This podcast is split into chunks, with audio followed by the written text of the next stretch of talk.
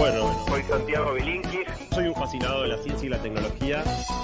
Que la mejor manera de predecir el futuro es inventarlo.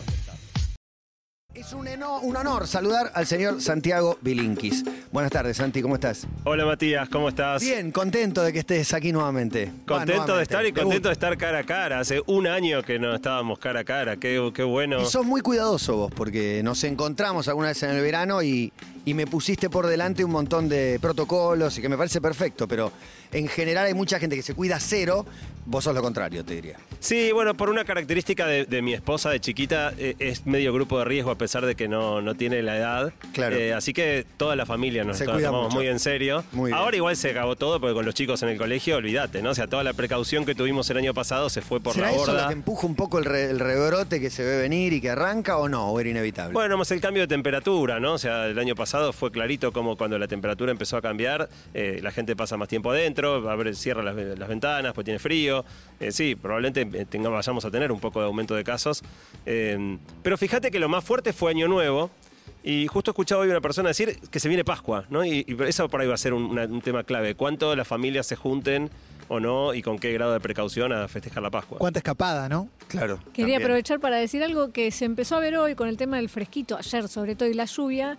Muchos colectivos con las ventanillas cerradas. Si estás viajando en un bondi, que no te dé vergüenza de pedir que abran las ventanillas, llévate doble campera, abrigate más, porque es fundamental que haya aire, que circule aire. Sí, y con el con el, el clima más fresco es más fácil usar el barbijo también, ¿no? O sea, eso, eso para usar el barbijo Sí. en la calle con el calor se hacía más difícil. Ahora creo que todos debiéramos poder andar eh, por la calle con el barbijo puesto. Bien, Santi, no te hago una persona acelerada, te hago un tipo tranquilo y sosegado, por ahí me decís todo lo contrario, soy tan acelerado como todos. Soy soy súper acelerado. Mira, Soy su- de, de hecho voy a empezar iba a empezar preguntándoles, pero voy a empezar afirmando. Yo camino por la calle Rápido. es- esquivando al de adelante y eh, cuando cuando van dos que me tapan la vereda y no puedo pasar, me produce un fastidio. Los odio. Los odio, los odio viendo por dónde paso. Y es más, Para mí casi como que problema los con- paso y medio que los cierro, Sí, les tiro sí, el auto sí. ¿Sabes qué pienso Eh, yo de esa gente, la gente que camina por la calle y te, te bloquea? No tiene, no, tiene, no, no tiene que tener permiso para manejar. Pues si no sabes caminar, no sabes manejar.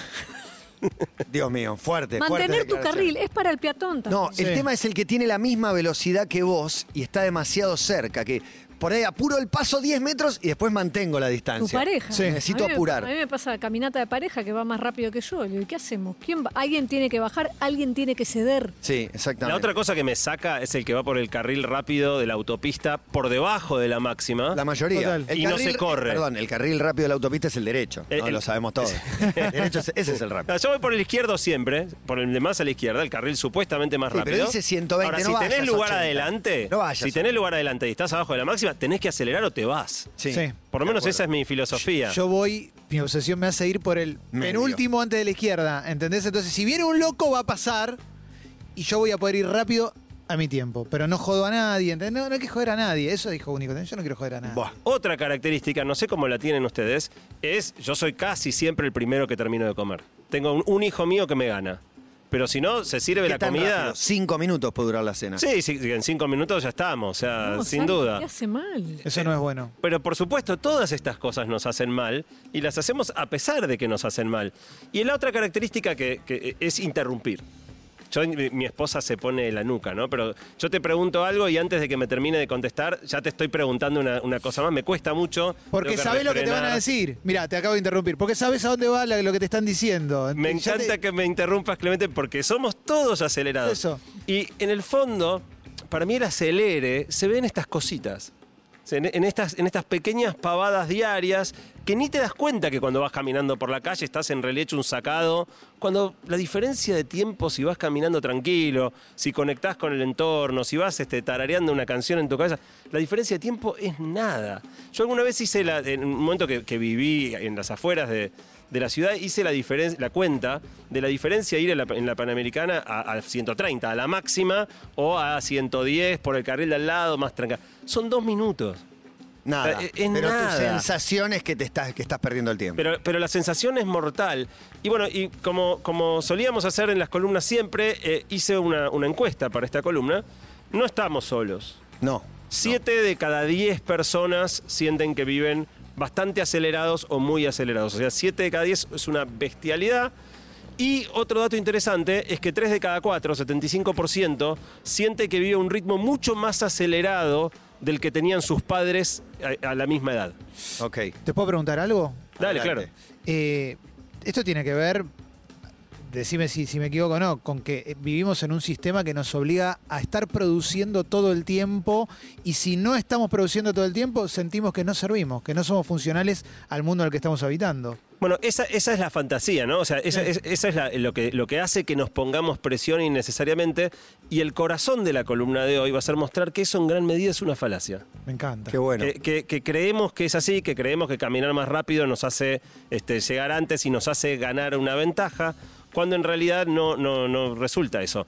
Un, un dato interesante más de la agenda, de la encuesta, perdón. eh, había seis cosas. Ha- Hablamos acá de a qué velocidad caminás, a qué velocidad comés, a qué velocidad manejás, cuánto interrumpís. Y había un par de cosas más. A la gente le pregunté seis. Eh, de los seis hábitos de acelere, solo 1% de los que contestaron tienen cero. O sea, 99% tiene alguno y más de la mitad tiene cuatro o más. O sea, realmente es muy marcado como comiendo, manejando, caminando, hablando. Estamos permanentemente eh, con, el, con el acelerador a fondo. Y hoy todo lo hacemos más rápido.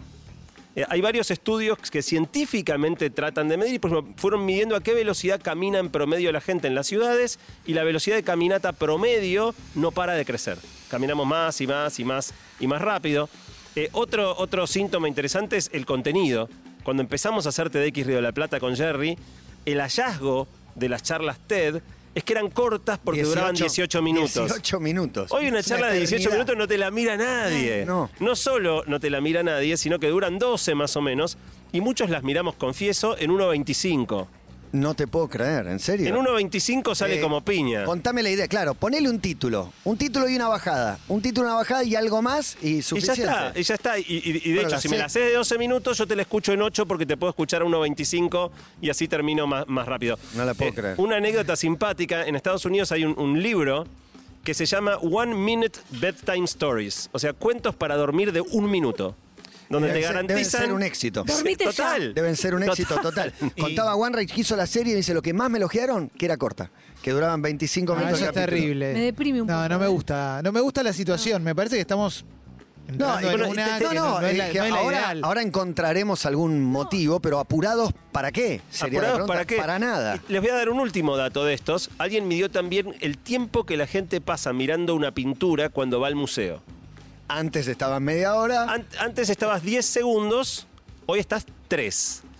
Y pensemos, nadie te obliga. Y pero Es porque te das excelente. cuenta que es al pedo, ¿viste? Ah, Ah, bueno. esto era listo. Ah, de la croa, Pero- bueno, el siguiente. Vamos No- pasando. No, sé si Es lo que tarda la selfie, ¿no? no sé si hay una respuesta, pero hay algo de lo de lo que era la contemplación de lo que sea, mismo la de- vida. de, tu vida, de, de- de esto, de, de una obra de arte y demás, es como que está eh, subvalorado y, y pienso lo que, porque nos pasa a todos, lo que dijo Clemen, es que necesitas, y hay cursos, hay cursos de cómo ser más productivo, y sentís que si de repente te dormís una siesta estás desaprovechando tu vida, y para mí es una gloria la siesta, pero siento culpa. Y, y hay algo más, perdón, eh, quiero sumar algo a lo que dice Dale. Emi, también puede ser nuestra relación con el afuera. Pienso en la pintura, en una cuando vos estabas 10 minutos, 10 segundos viendo la pintura, la veías para vos y hoy quizás importa más compartirlo en, en el celular a otra persona, al mundo, a la red social. Bueno, te estás metiendo con el corazón de lo que fue mi charla en TDX Río de la Plata, donde una de las frases más fuertes de la charla es estamos viviendo la vida para mostrarla, no para disfrutarla. Eh, yo creo que, que es exacta, digo, hay mucho, mucho de eso que vos decís. Interrumpilo, Clemen. Eh, Te interrumpo, pero porque te gusta. me encanta, me encanta. Es tremendo que te guste, que te- para mí inter- la interrupción eh, forma parte del arte de la, de la entrevista, por ejemplo. Lo, lo veo más ahí, que es, es un dilema eterno que, que tengo yo, porque no te puedo dejar una respuesta choclo que no vaya a ningún lado, y a la vez si te interrumpo todo el tiempo soy un imbécil. Pero bueno, hay que interrumpir en dosis exactas. ¿Cuáles son? Bueno, depende del entrevistado. Algunos se fastidian mucho. Mirta es el ícono de la interrumpidora serial. Dice, ¿fuiste a París? Le estás por decir, dice, porque yo fui tres veces y te lo cuenta. Eh, bueno, es un He, drama. he- he padecido como entrevistado a algún A Mirta. entrevistador. No, no, no, no, con Mirta no tuve. ex- no, no. Santi Te dejó Solo. hablar, te En, en dejó Mirta, hablar. en Mirta me, entrevista, me, me interrumpían más los otros invitados que Mirta. Mirá. Había un par Ella que querían acaparar, la conversación e interrumpían claro. constantemente y yo ahí El no día- interrumpo. El día que fui a Mirta me tocó con Bilinki que se habla todo y era re interesante, se querían morir. Pero bueno, la- hay una contrapartida de esta, de esta aceleración que es la tensión. Eh, en, en la, en la encuesta también surgió que 80% de la gente, 80, o sea, prácticamente todos viven muy tensos la vida. Y entonces solemos pensar que no hay un precio a caminar rápido, a manejar rápido, a impacientarte en la cola. Claro, hay un costo enorme. Hay un costo enorme psicológico, pero también físico. Y está lleno de estudios médicos que muestran que esto de vivir permanentemente acelerado te hace bolsa la salud. Eh, te aumenta la chance de hipertensión, de sobrepeso, aumento de la glucosa, problemas cardíacos. Un montón de estudios muestran que la manera en que estamos viviendo, dicen que no hay que usar palabras en otro idioma, pero bueno, que la que estamos viviendo es una cagada. que no bien. está bueno vivir así. Eh, y un dato interesante, ustedes saben que el cuerpo humano... La expectativa de vida crece mientras o no, o decrece. No, por, por ahora crece. Es interesante, la, pandemia bajó la expectativa de vida en Estados Unidos un año y medio, ¿no? O sea, por primera vez hemos tenido un shock externo Claro. que bajó la expectativa de vida este, eh, medio fuerte, no había pasado en todo el siglo XX. Pero lo que iba a decir es, el cuerpo humano es producto de la evolución. Y la evolución eh, nos preparó para situaciones de estrés. O sea, el cuerpo tiene que estar preparado. Para... Entonces, si vos en la prehistoria ibas caminando y te aparecía un tigre este diente de sable, tu cuerpo hacía un una, una reacción hormonal con hormonas como adrenalina, cortisol, que te preparaban o para agarrarte a trompadas con el tigre o para salir rajando. Pero básicamente preparaban tu cuerpo para una situación muy intensa. Sí. Hoy, esos mismos mecanismos hormonales que te preparaban para pelear con el tigre se disparan cuando estás parado en un embotellamiento. Esa- esa ner- ese nerviosismo que te agarra.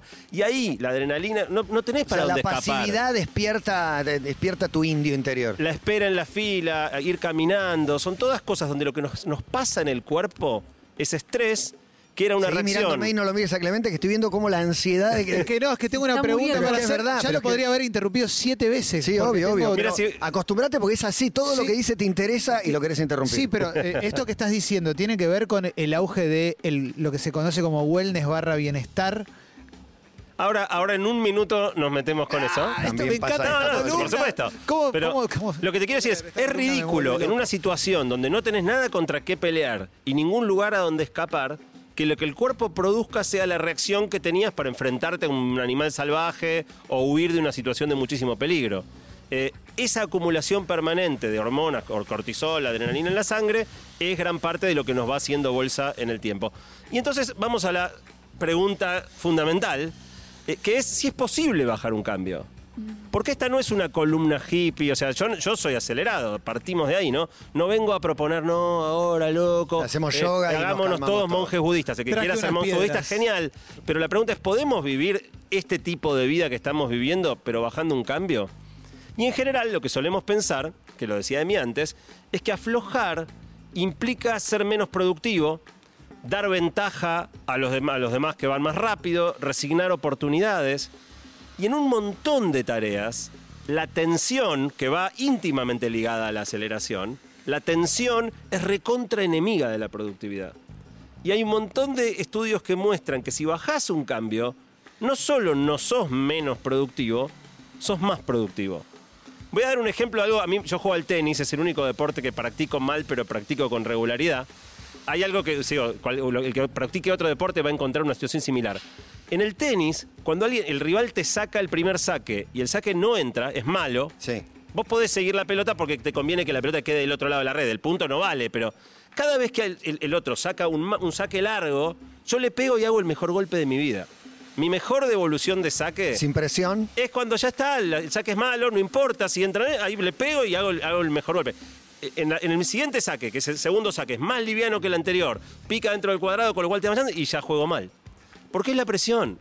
La presión es tremenda y de hecho la gran diferencia entre un buen tenista, un mal tenista, un buen futbolista, un mal futbolista, un poco es el talento con las piernas, pero gran parte es la, Manejar la la- la presión. tolerancia a la presión. Otra de las cosas que hacemos en este ímpetu de ser productivos es el multitasking, hacer varias cosas al mismo tiempo. Está también recontra estudiado que hacer más de una cosa a la vez desploma la productividad. O sea, sos menos productivo haciendo más de una cosa. Aumenta significativamente la tasa de error en las dos cosas que, o dos o tres que estás haciendo en paralelo, pero sobre todo prácticamente suprime toda posibilidad de que disfrutes lo que estás haciendo. Es imposible disfrutar si estás haciendo varias cosas eh, en paralelo. Y el mejor ejemplo, el más lindo que yo encontré, lo spoileó Emi, Uh, que es la siesta. Uno piensa que la siesta es una pérdida de tiempo. ¿Cómo me voy a tirar? Digo, es un día laboral, son las 3 de la tarde, ¿cómo voy a estar durmiendo? Bueno, en el MIT hicieron una investigación donde tomaron un grupo de gente laburando. A unos les decían seguir laburando como siempre.